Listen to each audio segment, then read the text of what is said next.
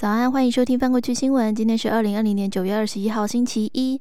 那我们很快的来回顾一下周末发生了哪些重要的大事吧。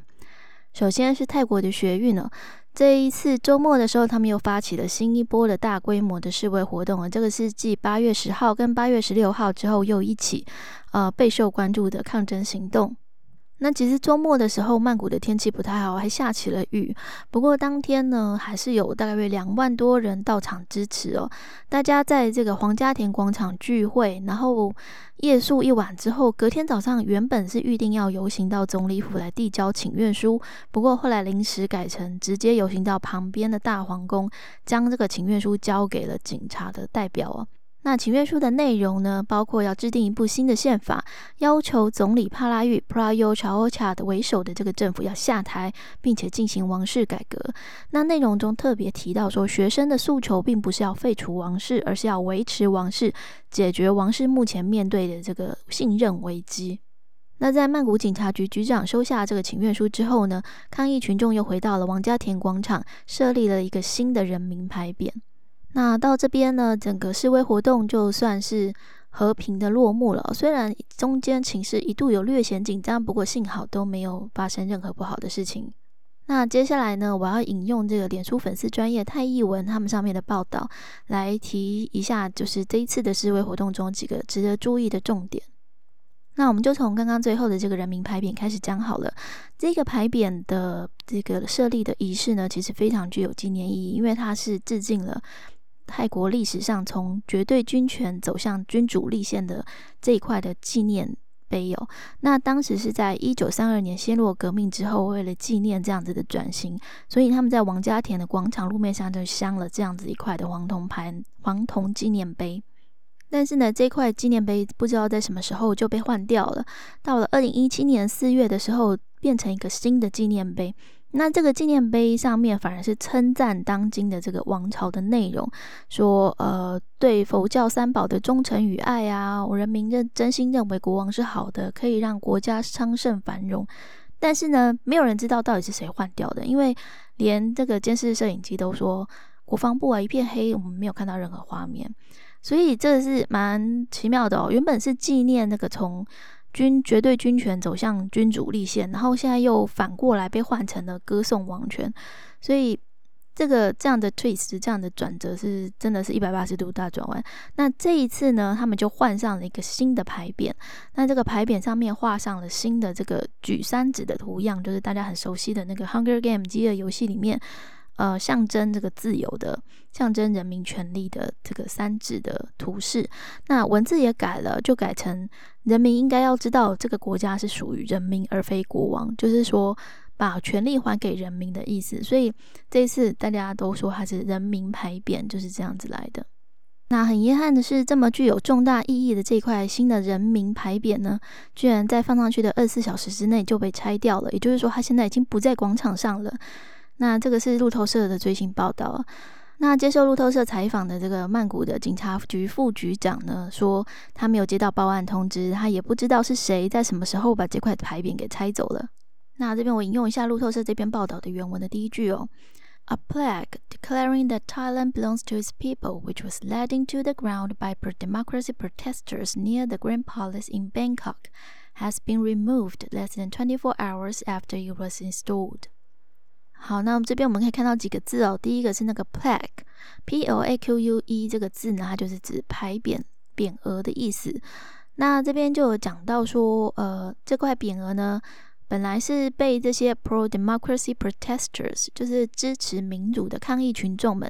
在这个曼谷的呃大皇宫 The Grand Palace 附近。呃，把它牵进了这个地面上，就是 laid into the ground，放到地面上的。但是这个牌子呢，这个 a plaque has been removed，它在二十四小时之内就被移除了。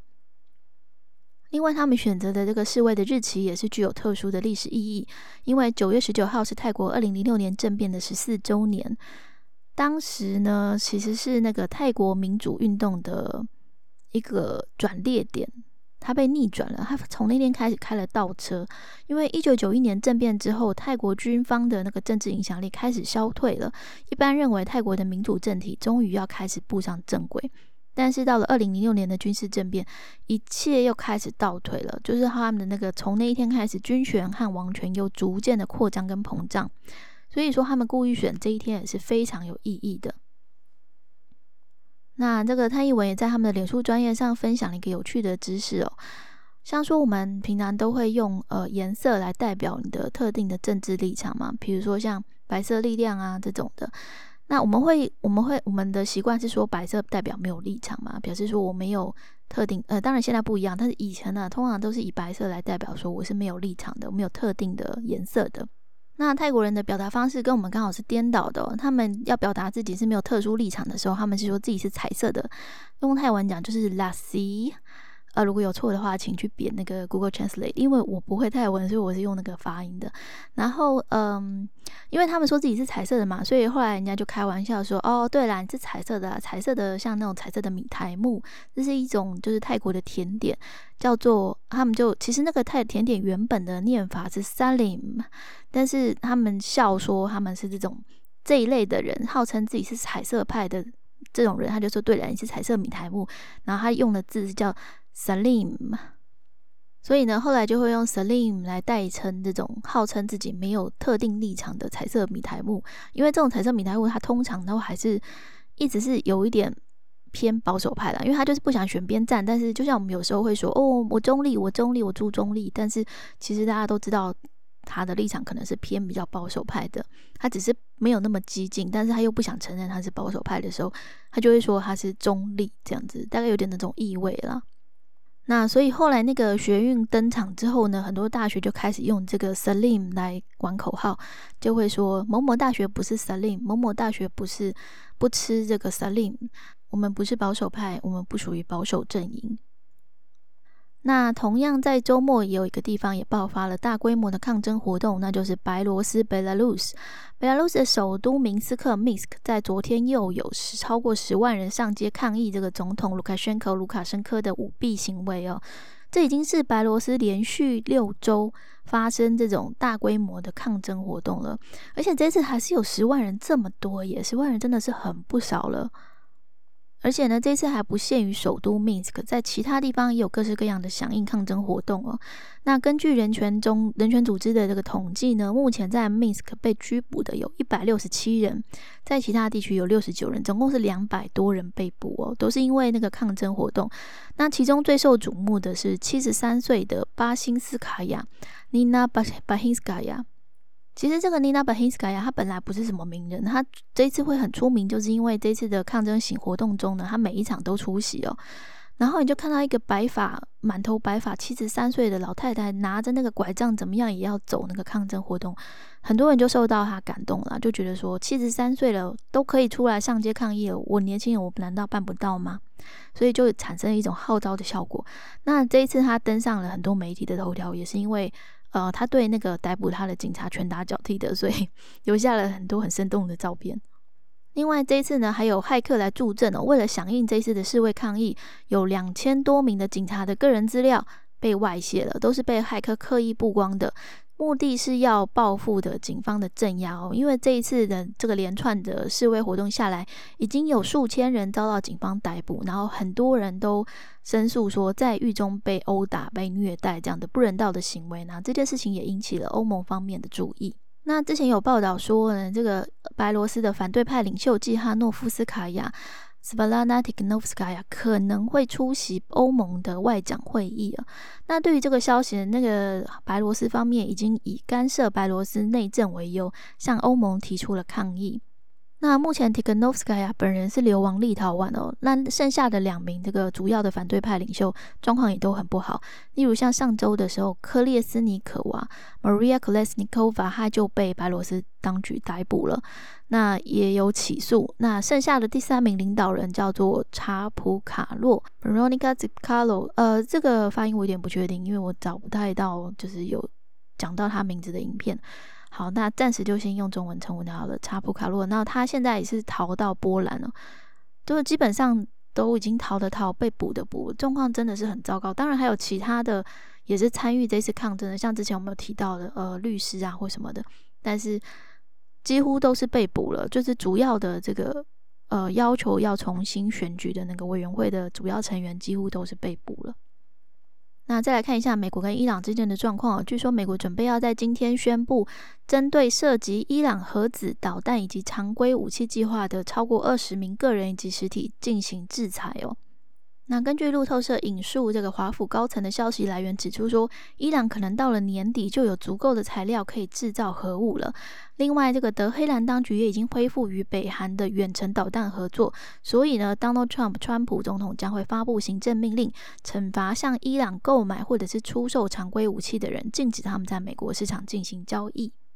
那路透的分析师认为说，这一次美国的制裁行动显然是跟联合国对伊朗的武器禁运令即将到期有关。这个武器禁运令呢，它是其实是根据二零一五年的伊朗核协议啊，但是即将要在下个月的十八号到期。那美国之前就已经宣布要单方面恢复联合国对伊朗的所有制裁，可是呢，参与这个伊朗核协议的其他国家以及大部分的联合国安理会成员，也就是十五个安理会成员国中有十三个都认为啊。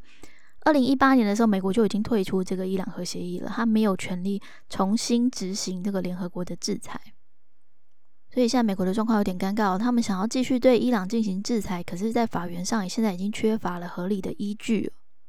那这边补充一下，那个制裁的英文是 sanction，s a n c t i o n。那如果是经济制裁的话呢，就是 economic sanction，就是经济加上制裁这样子。那我们刚刚前面有提到那个伊朗核协议，核协议的英文是 nuclear deal，nuclear 就是 n u c l e a r，deal 就是协议的意思，d e a l。那这个通常这个核子协议，它的意思是指限制核武发展啦，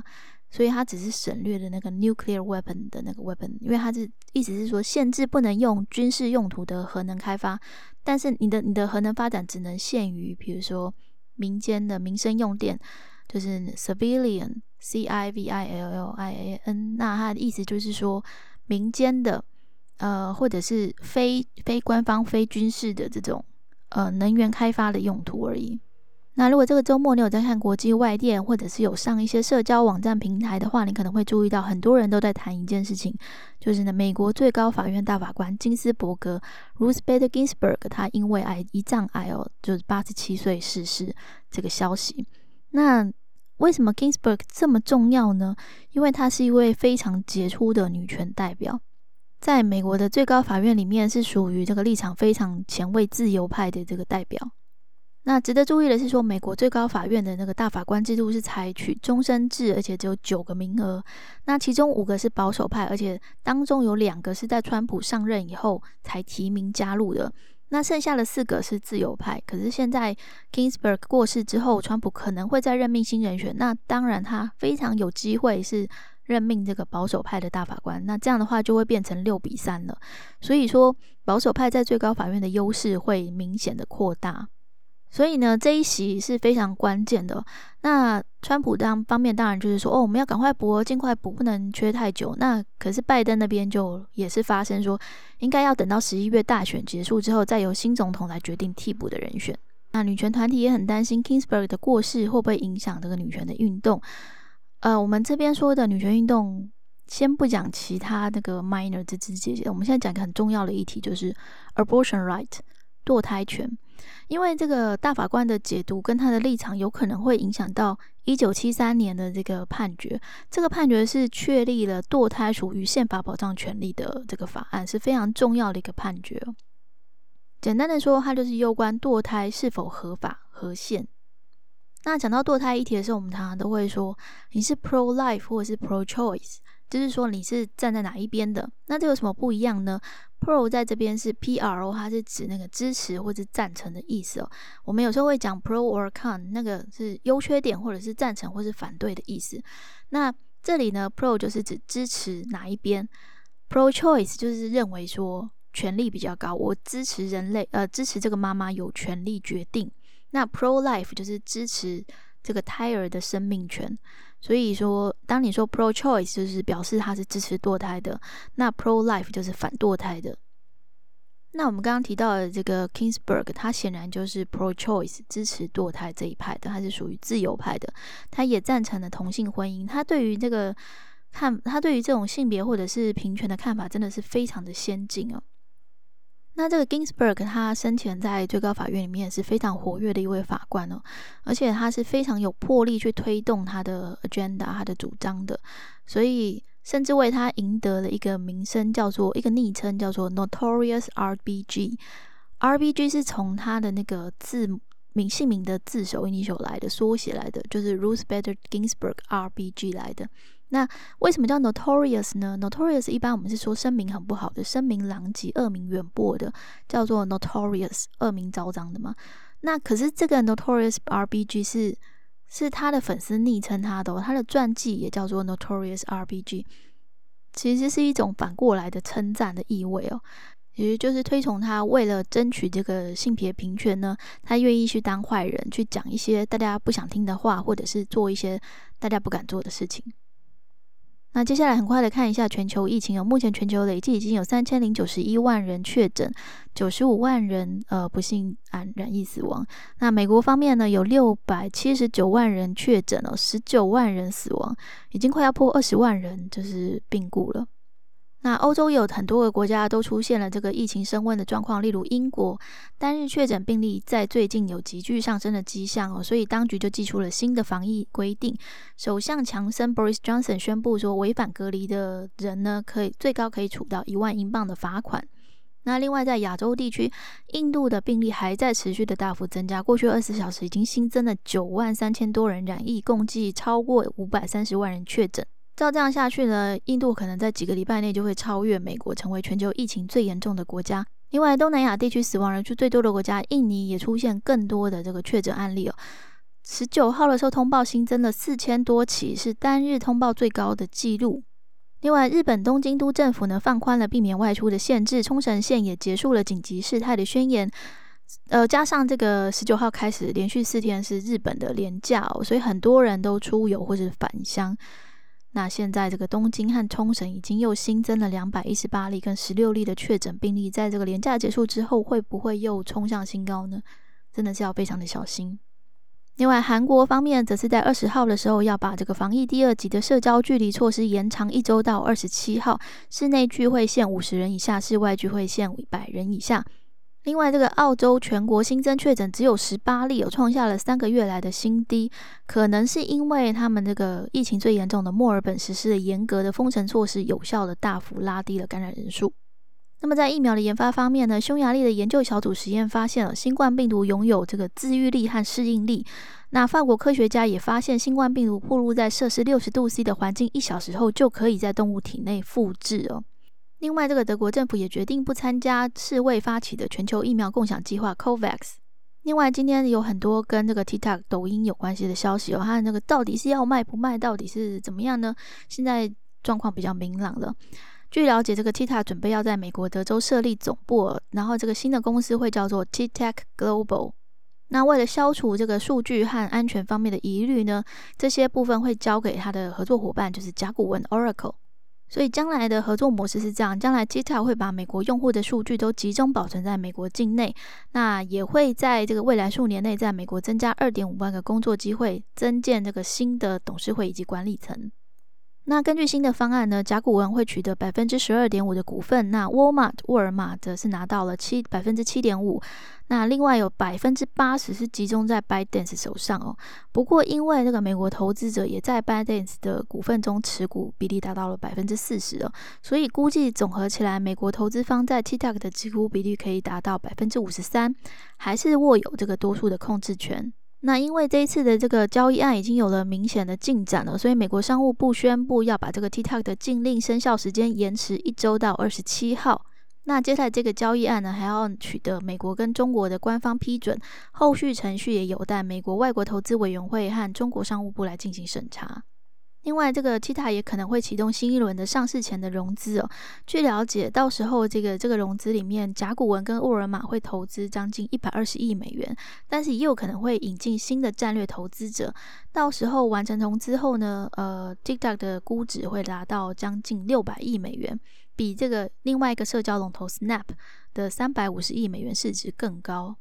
那这边稍微补充一下，那个融资的英文叫做 funding，就是说。他要取得资金嘛，所以他跟这个投资人募资，所以叫做 funding F U N D I N G，那就是对，就是我们平常说基金的那个 fund F U N D。那这个 fund 在金融方面有很多很多的应用，在这里的话就是做融资募资的意思，这样子。那通常我们会说 another round of funding，就是说新一轮的融融资，对，单位是轮，对，习惯用法。刚刚前面有提到那个战略投资者，它的英文是 strategic investors。那这个这种投资者，它有别有别于一般为了基于获利目的而投资的这个一般的零售投资人，它指的是说跟这个公司有一些合作关系，然后在战略上也愿意互相配合的呃投特殊的投资人。所以它的意义跟一般我们说的那个投资股票的那种单纯的投资不太一样。那这边用的字是 strategic，s t r a t e g i c，这个字也是很好用，就是策略的或战略的。那它如果当名词呢，就是策略战略，那就是 strategy，s t r a t e g y。那另外一个相关的新闻是说，这个美国商务部原本宣布要从本月二十号开始，禁止美国境内的应用程式平台提供 WeChat 或者是 TikTok 的下载或更新服务。那因为这个这个禁令呢，所以这个有一批 WeChat 的用户就跑到了那个旧金山的法院去挑战这项禁令，认为这个 WeChat 具有即时通讯、社交以及其他联络功能，认为政府的行动是在限制言论自由。所以呢，这个昨天的时候，美国的联邦法院就颁布命令，要暂缓这个禁令的生效。那我个人认为，他们用言论自由这个第一宪法第一修正案下保障的权利来讲，是蛮高明的一招。这个宪法第一修正案下保障的权利，英文叫做 First Amendment Rights，就是说 First Amendment 就是宪法第一修正案，他们没有只，他们只把那个 of Constitution 省略掉了。但是他这边只要讲到 First Amendment，大概都知道是指第一宪宪法第一修正案。Amendment 就是那个修修订条文、增修条文的意思。所以有的时候你会看到他直接，他不说他言论言论自由权，他就直接说 First Amendment Right，就是意思就是其实就是言论自由了。那另外又有一家这个中国公司在美国遭到了国安的调查。据了解，美国政府要求公游戏公司提供跟这个腾讯有关的资料保护协定的资讯哦。这个显示腾讯在美国的游戏产业的投资也引起了这个美国当局的注意。那因为这个腾讯在游戏美国游戏产业大举投资哦，所以像热门的游戏开发商像 Riot 或者是 Epic，都有相当高比例的那个股权是掌握在腾讯的手中哦。那其实腾讯在这个游戏产业的投资，其实不限于开发商本身，它其实也有投资一个社群的游戏界的社群平台，叫做 Discord，那是一个很大的社群，然后专门是用来通讯跟大家交流用的。那其实背后，腾讯也是金主之一。那之前那个美国针对华为要下达了供货禁令，在十五号正式生效。三星电子、联发科、Sony 以及其他工制造商都表示会停止供货给华为。不过呢，英特尔、Intel 还有联发科、三星、SK 海力士还有台积电等业者都表示说，已经向那个美国商务部申请供货许可。大家一般认为是说，好像。之前有专家说，好像很困难，难拿到这个许可的难度会非常的高。不过好消息是，那个超维 AMD 它已经拿到了美国政府的许可证，可以正式供货给华为了。它也是第一家公开宣布已经取得取得这个许可证的美国企业。那接下来很快来看一下几则地区性的消息。在印度的孟买，今天早上凌晨的时候发生了住宅大楼倒塌的事件。那因为这个三层楼里面住了二十一户的居民，而且发生的时间是在凌晨的时候，所以已经造成了八人的死亡。那有二十多人获救，可是还有二十多人受困哦。那根据救援人员的表示，因为发生的时间是在凌晨，很多人正在睡觉，所以伤亡人数有可能会进一步的上升。目前救援工作还在进行中。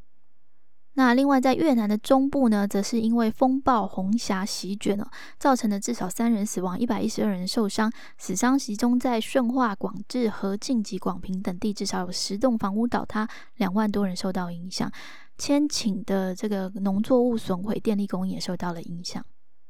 那昨天还有一名八十三岁的发明家病逝哦，你可能没有听过他的名字，但是你一定知道这个材质，就是。发明了防水布料 Gore-Tex 的发明家 Robert Gore，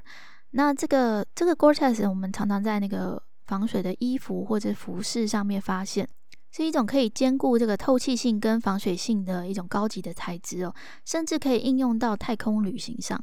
那既然讲到了这个防水材质呢，我们就来讲一些相关的单字好了。当你在要购买具防水效能的设备的时候呢，建议你最好看一下它的英文，因为英文字有的时候中文它肯定会广告词的关系，可能会误导它的防水的效能哦。但是看英文的话是比较准的。那根据这个防水效果的强弱呢，大概可以分成三种等级哦。第一个是防水 （waterproof），就是完全防水的啊，拼法是 W A T E R P R O O F。那次比这个防水效果次稍弱一点，它就是可以抵御一段时间内一定量的这个防水性的话呢，叫做抗水，就是 water resistant Water-resistant。那另外呢，它只具有这个表面的呃，可以让那个表面水分散开来的这种防泼水，台湾都叫防泼水嘛。那它的英文叫做 water repellent，W A T E R R E P E L L E N T。那 repel 就是说驱赶的意思啦，所以它就是可以让这个水分把这个水分不要让它集中或是渗透，这个防泼水的效能就叫 water repellent。